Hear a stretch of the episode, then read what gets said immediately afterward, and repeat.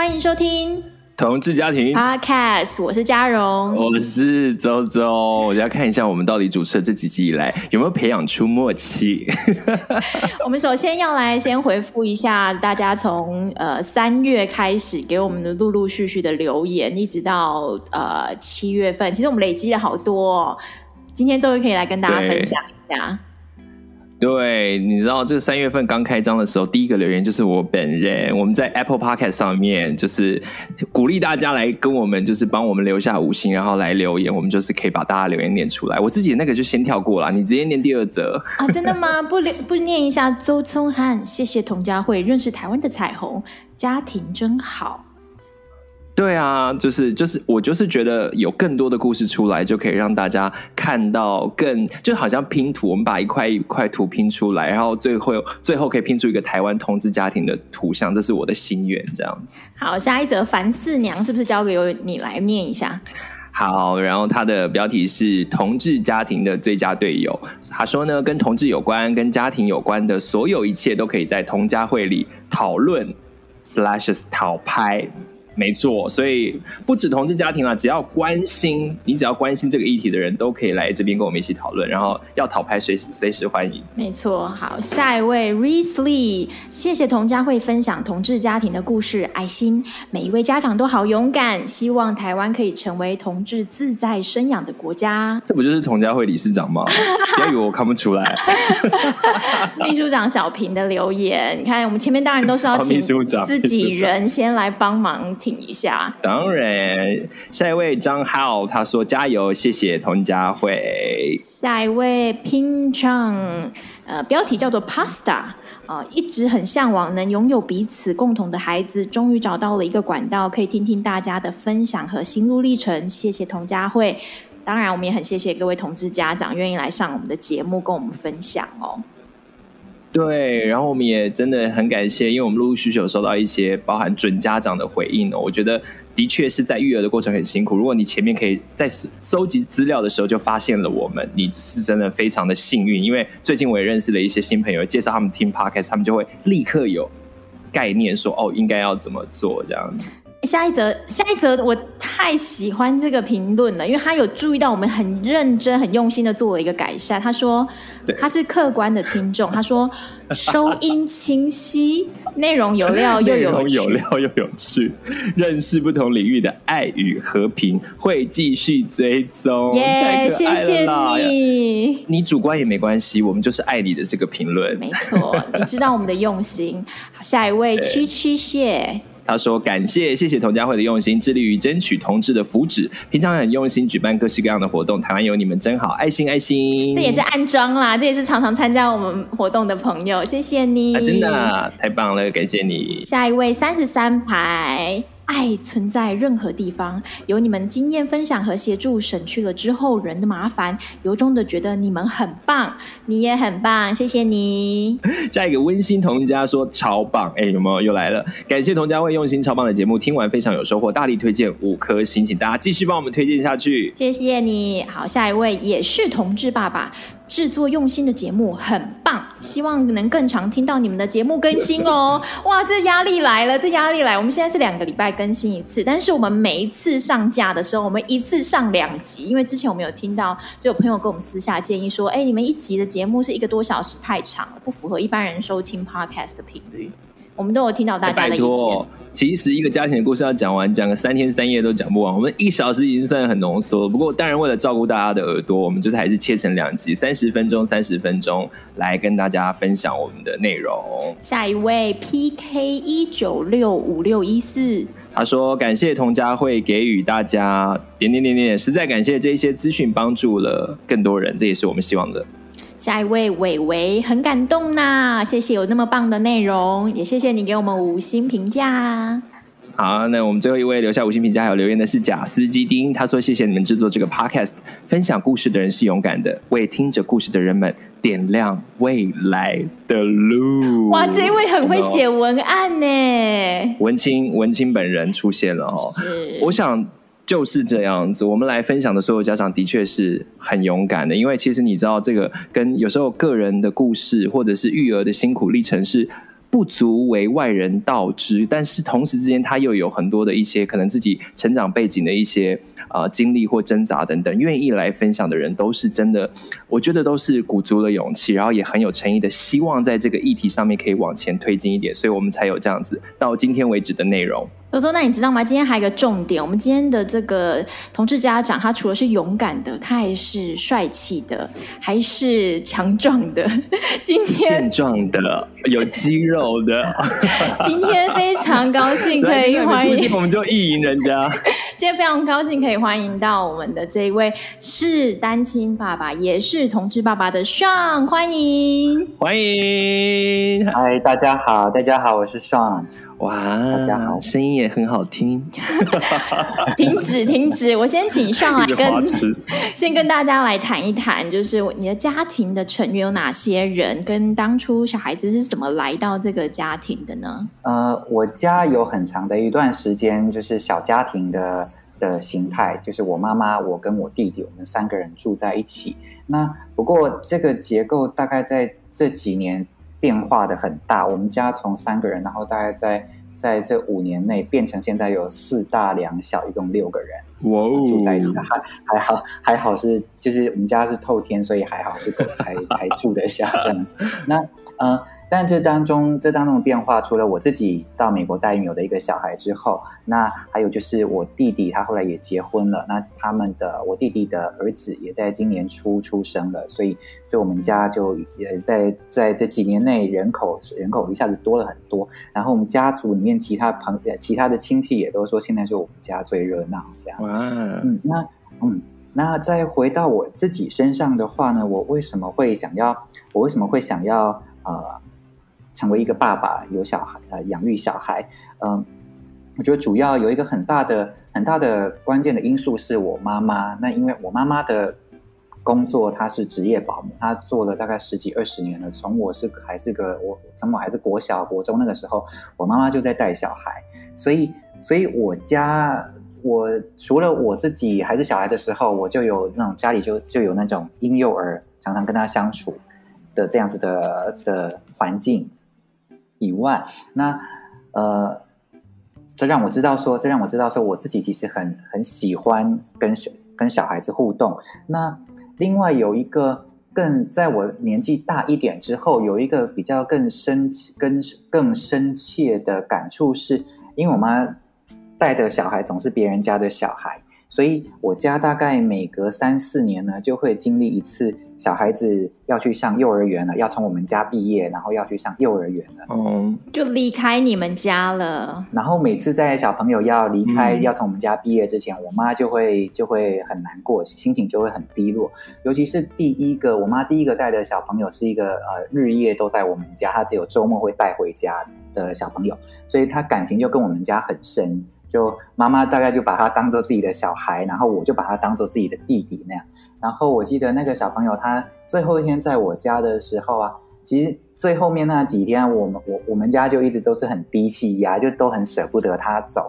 那最后一天的时候，那个我妈就看到那个他小朋友的家长的车开过来，开到我们家门口，我妈就开始在哭了。天哪，我也要哭了。然后那个小朋友看到我妈哭，他也就跟着在哭。然后那个小朋友的大家大家哭成一团，对对对。然后那个那个小朋友的家长进进到我们家，看到他们两个就是保姆跟小朋友都在哭，然后他那个妈妈也就开始哭着哭起来，就三个人在我们家客客厅就哭成一团这样子。对，那所以我觉得，所以我觉得这对我那这这件事情对我的影响很大，因为包含我自己在内，我是非常舍不得。虽然我在客厅的当下。人太多了，我没有在，我没有在客厅里面哭。可是我后来回到我自己房间之后，我也开始在哭，因为真的很难过。就是就是像自己的弟弟，那他就被带走了。那之后之后也不晓得说，可能寒暑假还会来，但是这种这样子的这样子的关系，这样的联系，其实也不晓得能够继续的维系多久。所以我在高呃，然后这个这个呃，所以大概在我高中的时候呢，我心里头就。其实就已经开始有了，我将来要有希望能够有自己的小孩子，那我能够一直陪伴着他成长，但前提是他他是 在在他还要我陪伴之前啊，他可能大到一个程度。Anyway，反正就是我啊、呃，就是我会希望说能够有自己的小孩，那我的家人能够一直陪伴着。你说高中是不是？对，在在我高中的时候，因为、哦、那很早哎。对，因为这个小孩子，我刚刚讲的，我妈带的这个第一个小孩，就是他们三个人在客我们家客厅大过这个小孩，他大概是从呃，我在国小，我小六的时候，小五小六开始带。然后带到我国，大概我高就是带到我高一升高二那个时候，他要、嗯、他要带回家，这样，所以他从很小就来我们家了。我记得他好像他好像才满月没多久就就来我们家了。所以高中经历了这一次的离别之后，嗯、就让你决定说之后你想要有自己的小孩。对，对，我觉得刚好也在那个时间点，高中其实也算是一个心智上也算是一个相对成熟，能够对自己的未来有比较。呃，比较高一点的掌握，就是你设定下来的东西可能不会偏差太多。可是你那时候知道自己是同志了吗？知道，知道。其实我国小就知道了，我还蛮蛮在在性性成熟的这个方面，其实我还蛮早的。我国小就知道的。我也是国小知道，可是因为也是因为这样，我有这个问题，就是说会不会就觉得自己不太可能有小孩？因为以前嘛，你没有想到说，我们现在当然知道说可以代孕啊，或者是领养等等，但是在那个年代，我们大概年纪差不多，你知道自己是同志，可是你你很想要有小孩，那你对于拥有小孩这件事是有这是有知识的吗？那时候，嗯，那个时候，呃，那个时候没有，那个时候我不知道有代孕代孕这样子的。应该是说，我可以想象代孕这件事情，技术上其实我我可以想象，但是但是法律上我是没有我是没有概念的，我不晓得说如果我要做这件事情，我能够怎么做。虽然我不觉得它不可能，嗯，只是只是我不晓得说路在哪里。就是无论如何，你都会想要有自己的小孩，就是有这样子的想法就对了。对对。然后我觉得，嗯呃，我觉得某种程度上，这可能也跟我的性格有关呢。虽然我觉得我不是一个非常乐观的人，但是我觉得我是还算是一个蛮有毅力的人。就是当我很明确的知道我想要做什么事情的时候。通常它都会发生这样。那后来是怎么样开始这个代孕的这个过程的？Okay. 是怎么开始？嗯嗯，好哦。所以刚刚讲到说，我高中的时候就有这样的想法，那只是说那个时候不晓得要去哪里，要然后能够怎么做。那再来就是经济上其实也还没有还没有准备好。那所以后来就继续的念书，然后当兵，然后开始我的第一份工作。那这中间就很很快的，大概就十几年就过去了。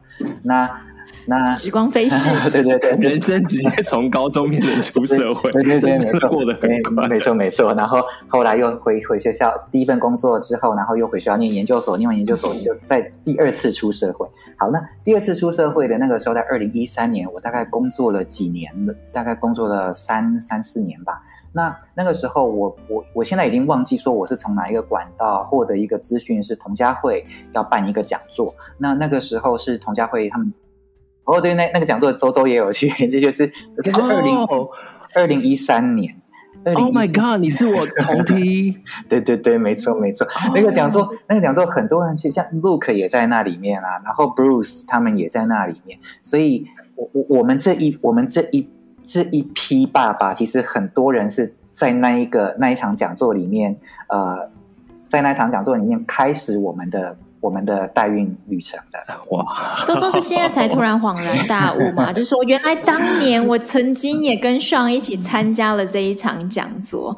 好，所以听起来这一场讲座真的是对你的影响真的是蛮、嗯、蛮深远的。对、啊，所以那场讲座最主要除了了解到代孕是可能的之外，嗯、还有什么其他的收获吗？有一部分哦，有一部分我觉得，因为那个那个那个讲座，它其实不止一场，它是一个系列讲座。我记得一共有五个五周五个礼拜，然后每一个礼拜有不同的讲者来。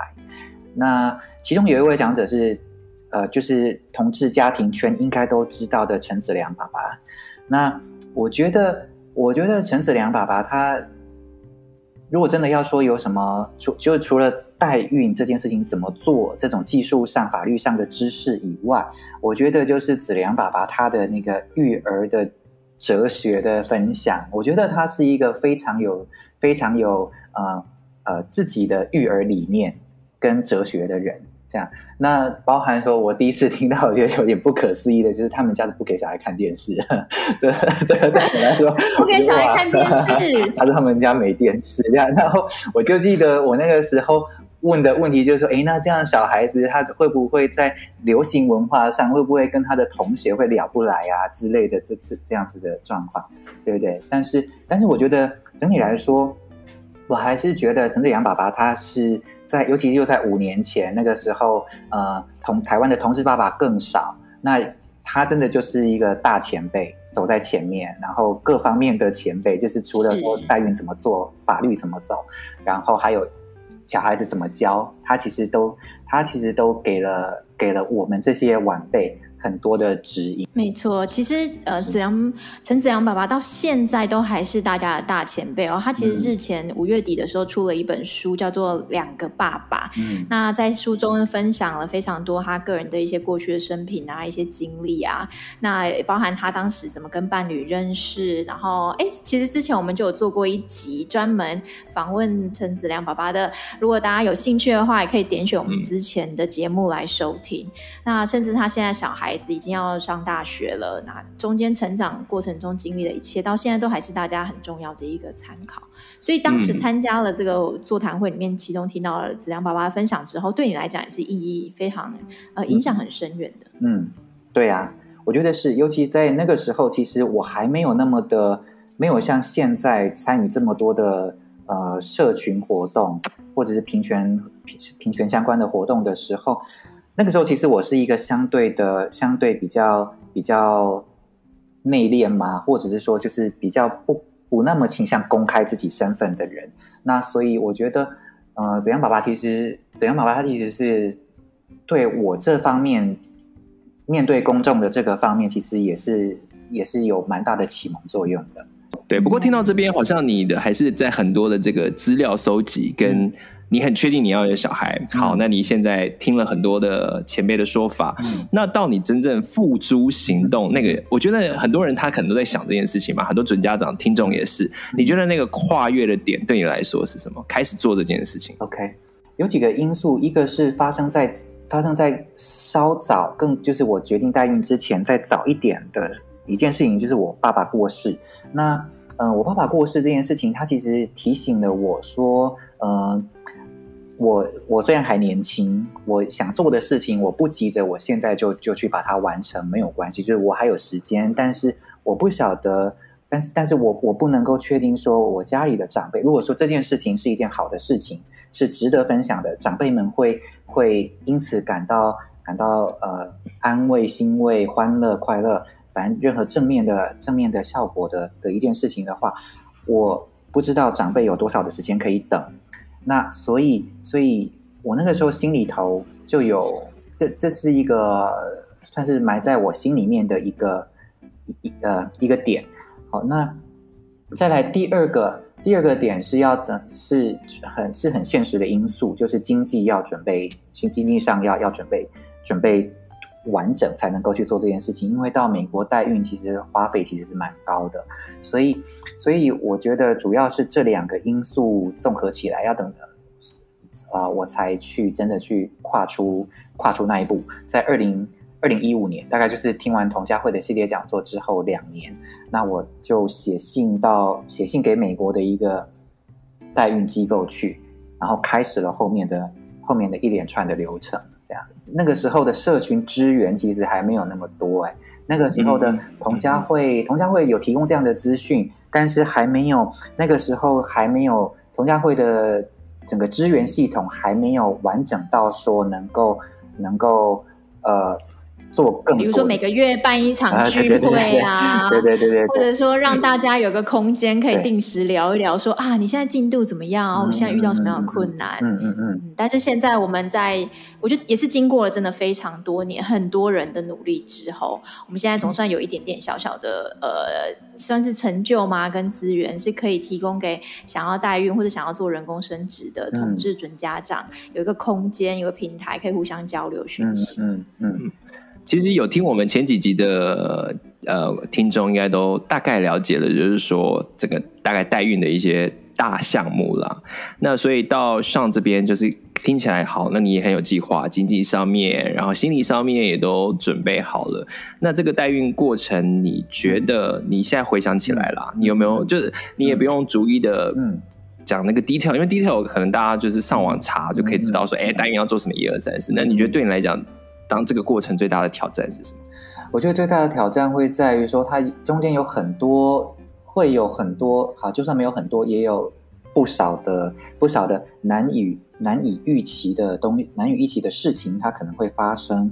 那这些难以事情的预期，比如说以我自己来说的话，我我做过我的前三次的胚胎植入，其实都是失败的。那呃。后来是换了，我换了，呃，因为三次胚胎植入失败之后，我换了，我就决定换一位代理孕母来再继续试试看。好，那比较呃，所以换了代理孕母之后，就有比较顺利一点。我的第二位代理孕母，她的第一次胚胎植入就成功了。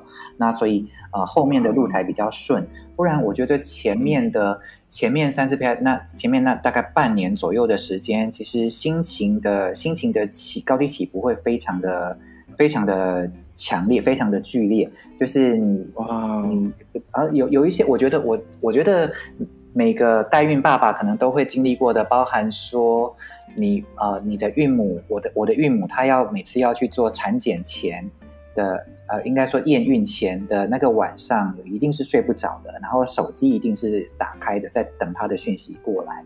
那每一次、嗯、呃，每一次当然都会希望，每一次都是充满着希望的，希望说这次会有好消息，但是。又不断的啊、以我自己来讲的话，就是前面一次失败，嗯、觉得说嗯一次失败应该没什么吧，然后应该下一次会有好结果。那第二次又失败了，就安慰自己说嗯呃第三次应该就会怀孕吧。连续三次都失败，嗯、这个几率也太低，嗯、也太衰了吧？这样结果啊，然后然后第三次又有一点曲折，就是第三次他的第一次验孕呢是有验到那个哎那个叫什么 HCG 嘛，嗯嗯嗯，就是有怀孕的征兆。对对对对，他第一次验的时候是有验到的，然后所以他就传来讯息说，呃，传来好消息，这样就是他他 I'm pregnant 这样子。好，哦，那那。呃，那所以那个晚上我就很高兴，很很很兴奋的就睡着了，就睡了。可是隔一天早上起来，我就收到 email，然后收到那个我的我的医师，他就跟我医医师他 email 里啊，他 email 里面就说，诶，有验到 HCG，但是值有一点偏低，所以我们可能过两天要再抽一次，要再要再抽抽血一次。好，那过了两天呢，再抽血一次的时候的的的时候呢，还好那个结果是好的，HCG 有有在。往上升，好，所以那个意思就是说，他可能要等个两三天，我们再验一次。好，那好，那那两三天，自然的就是每天都是很很忐忑，在就是等，对对对，就等待的等待的过程就是很很煎熬、很痛苦这样。然后到然后到要验孕的那一天呢，那那一天晚上，我整个晚上没有收到没有收到美国那边来的讯息。